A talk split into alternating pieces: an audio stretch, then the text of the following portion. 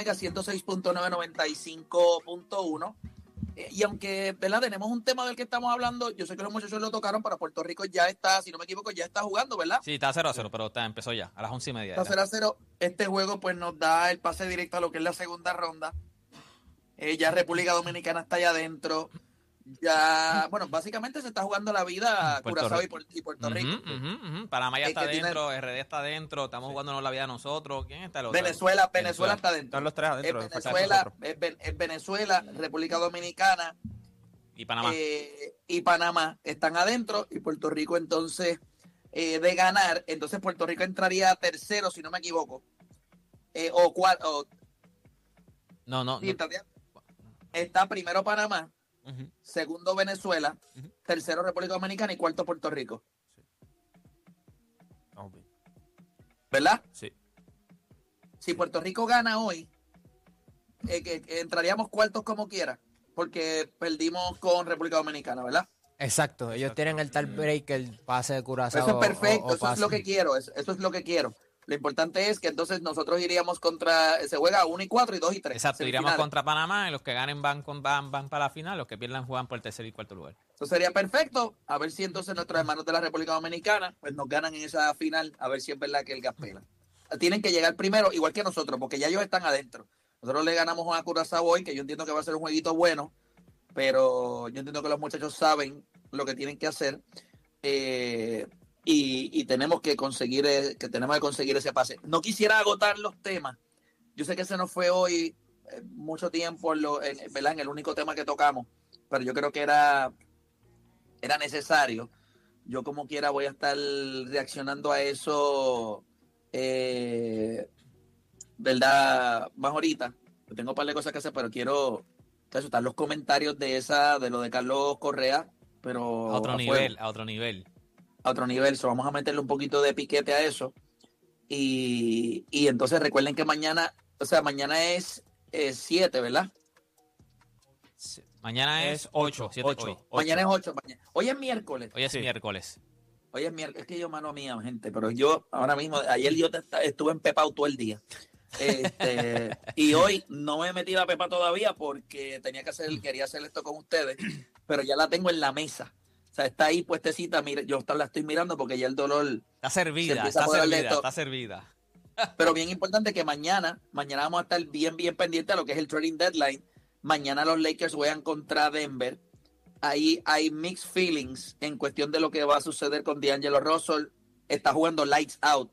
Lleva desde que se enteró que le iban a cambiar, está jugando como cuando usted le dice, sea hombre o mujer a su pareja, que la vas a dejar o lo vas a dejar, que el tipo Le pone bueno, todo el eh, empeño del Él mundo. o ella empiezan a ir al gimnasio, se recortan el pelo, Sí. empiezan a hacer todo lo que no hicieron en el tiempo que tú lo necesitabas.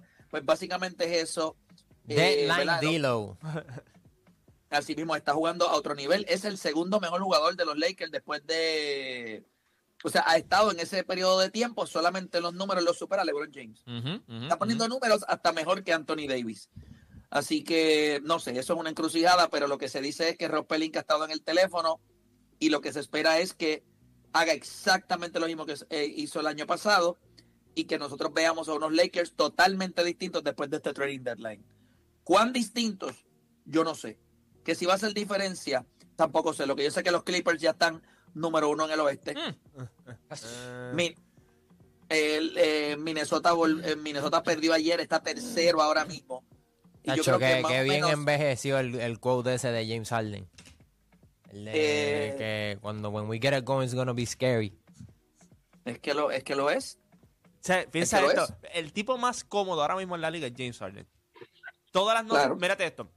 Cuando estaba en Filadelfia, el que lo defendía era en el perímetro, era el mejor jugador del perímetro del otro equipo porque Maxi cogía el segundo jugador. Ahora aquí tiene el tercer tipo de mejor defensor del perímetro en- encima de él. Porque el primero va a defender a Kawhi Leonard. El segundo va a defender a Paul George. Y después el tercero viene. Y cuando viene a ver, el tercero es Barbecue Chicken. Es Barbecue Chicken. Por eso es que este, este equipo defender en playoff es complicado. Y también le toca, cuando va a defender, pues el primero. Le to- el, el le que- toca. le- le toca también el. El, porque bacalao el del otro lado. lo va a defender No, Kawhi, el otro va a defender Paul George. deporte, chécate esto, deporte. Al otro lado defensivo, coge el cuarto bacalao del equipo. Sí. Porque el primero lo va a coger Kawhi o Paul George, se lo divide entre los dos. Eh, uno y dos, ahí tiene. Ahí está. El tercero va a ser Terence Mann y él es el cuarto. Sí, él, él es... el tipo más chilling ahora mismo en la NBA. Mira, quédate con el árbitro ahí, quédate al lado del árbitro ahí. entiendes? Sí, sí, Y Así sí. mismo es. Pero yo recuerdo las personas que decían que eso no iba a funcionar. Zumba, dilo con nombre, dilo con nombre. Dilo ¿Quién con dijo que no iba a funcionar? A mí no me gustaba. Dani. Felipe. Felipe dijo, ¿tú dijiste que no iba a funcionar, Felo? Que no iba a funcionar.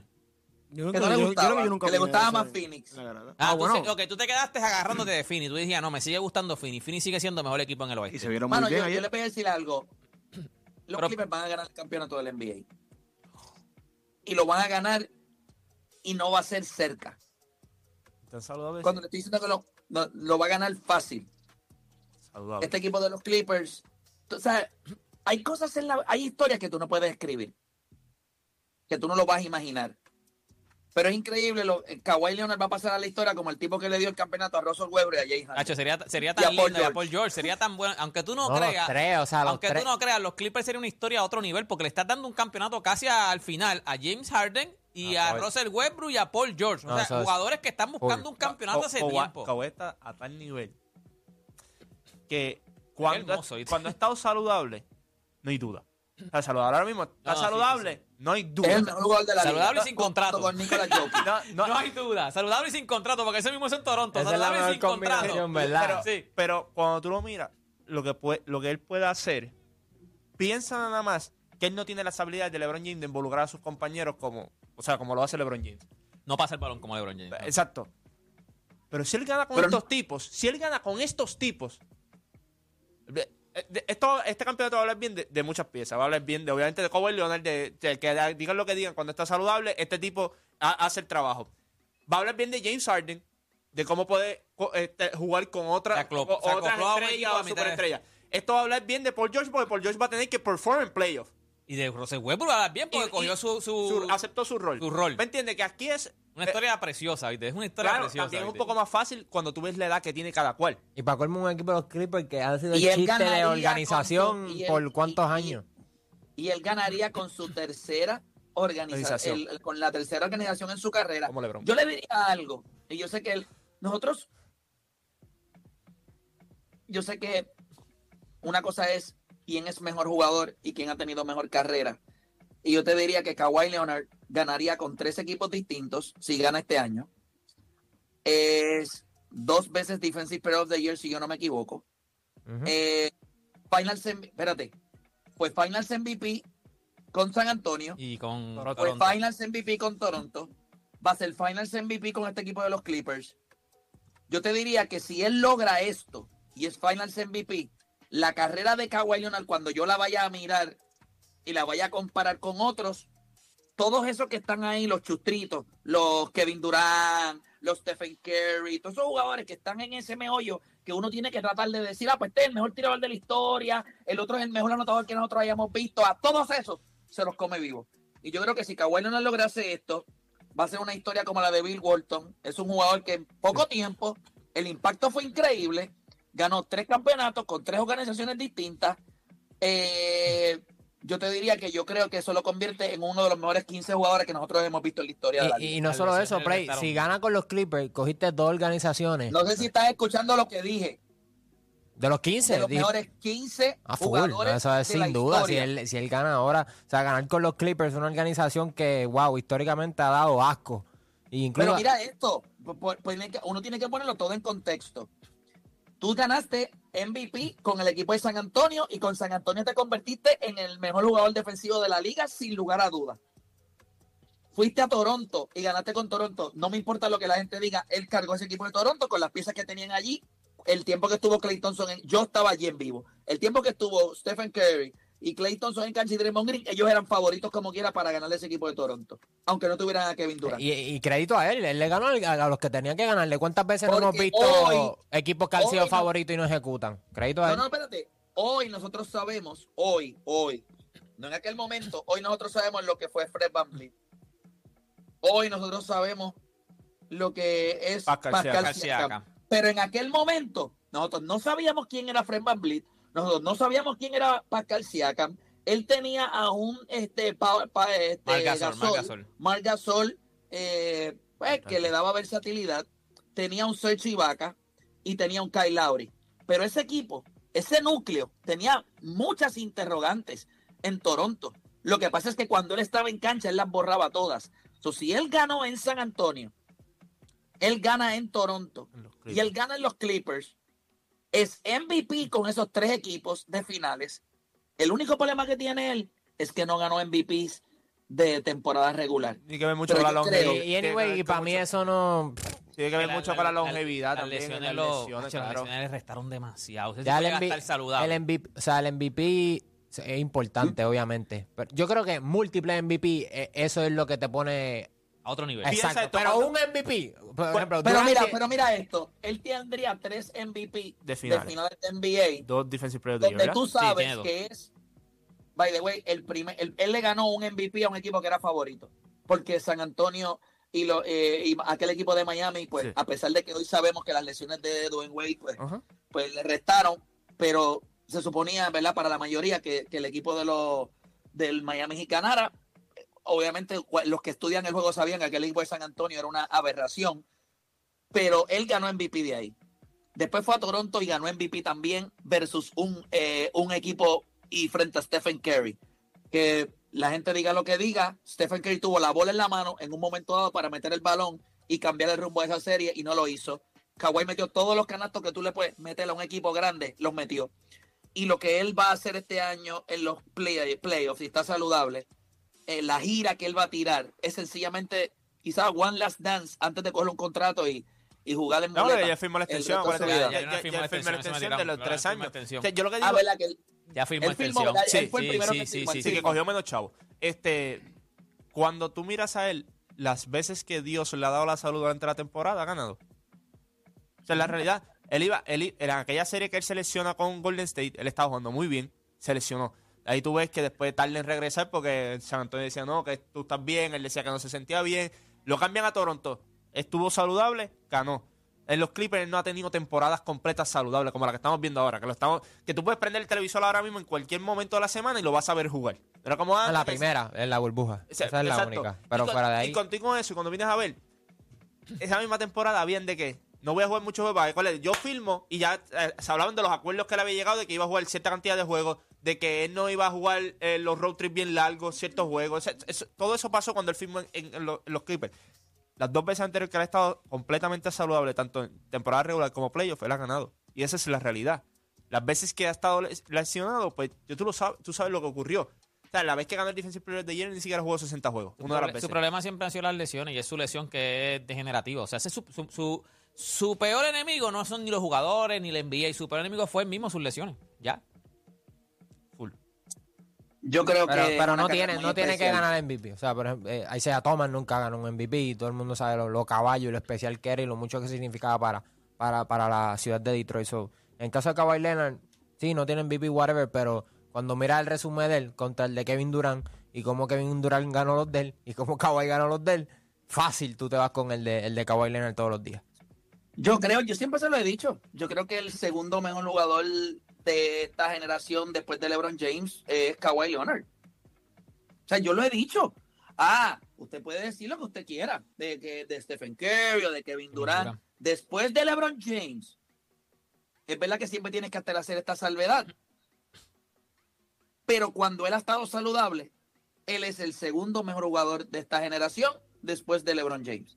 Es Yo- Kawhi Leonard. Yo creo que si él No gana estaría, estaría ahí detrás de Curry. Lo que Curry tendría por encima de él, pues sería los campeonatos, el MVP y que pues No, no, no, no, no, espérate, espérate, espérate. Es que Curry no compite en la categoría de jugador que está Kawhi. Acuérdate, él tiene que entrar en una conversación de gente con, con, con desventajas en el juego. Él tiene que estar en la conversación de Kevin Durant. Él y Kevin Durant pueden jugar, porque los dos no saben lo que es defensa. Están ahí más o menos. Pero en la categoría de los jugadores two-way players, no, papá, él no juega en esa categoría. Ah, no, claro. Por eso es que, por eso es que a mí me parece estupidísimo que alguien trate de poner todos los accolades de Stephen Curry como este gran jugador ofensivo porque mete el triple y que supuestamente cambió el juego cuando no lo hizo él. y todo el mundo está diciendo esto para meterlo en una conversación que él no cabe. Gente, él no cabe. O sea, compararlo con Magic Johnson es tan aberrante. Eso es una estupidez. Cuando tú lo comparas con LeBron James, o sea, es como si nosotros fuéramos a empezar a comparar eh, una RAM con un Canam. En serio, terminan en AM, pero no es ni lo mismo. Ah, es real. O sea, ah, no, esto es un Canam. Ah, compita con la RAM. Por Dios santo, no sea estúpido. O sea, no sea estúpido. El Canam resuelve, está chévere, está de modo, usted se monta, ah, está chévere. Cuando usted va a trabajar, cuando usted le va a meter, cuando usted necesita hacer lo que necesita su negocio, usted tiene una RAM que le resuelve todo. No un canam. ¿Dónde diablo te vas a montar las cosas? Eso es lo mismo Stephen Curry. Cuando los momentos difíciles llegan para defender, ¿qué tú puedes hacer? Nada. Tienes que coger a otro jugador. Ah, que mete la bola en el clutch. Bueno, eso lo puedes coger con pinza. Porque si usted se va a clavar a LeBron James porque no es clutch, yo creo que tenemos múltiples momentos de Stephen Curry donde no ha sido clutch. Pero la vergüenza más grande en su carrera es la que lo saca de esta conversación para siempre. Faltan cinco segundos y él va al banco porque no puede defender a nadie. That's it con la misma estatura, Stockton e Isaiah Thomas nunca hubiesen salido de cancha. Stephen Curry no tiene los collones que se necesitan. No me hablen de nada. Stockton era igual de bajito. Eh, Isaiah Thomas era igual de bajito. Chris Paul, más bajito. Chris Paul. Esos tipos tenían lo que se necesitaba. no me venga a hablar a mí de que, ah, pero el tipo es bajito, es que Dios no le dio nada. Dios no le dio collones. Dios le dio una gran habilidad para meter el triple y para desestabilizar las defensas con su range de tiro, que eso es espectacular.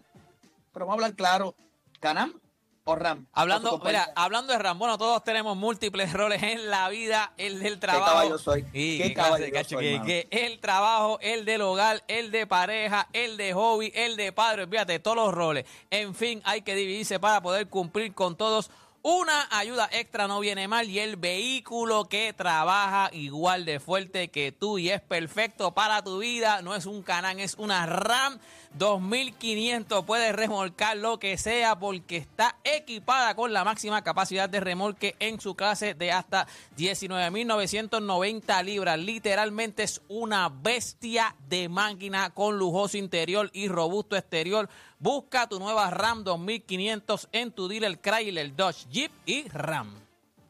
Ahí está, gente. Nada, no hay tiempo para más. Recuerde que mañana nosotros vamos a estar eh, eh, haciendo todo el análisis de lo del trading deadline, bien pendiente a la garata. Vamos a estar hablando de rumores, vamos a hablar de noticias de último minuto. Así que mañana es un día especial. Eh, mañana es 8 de febrero.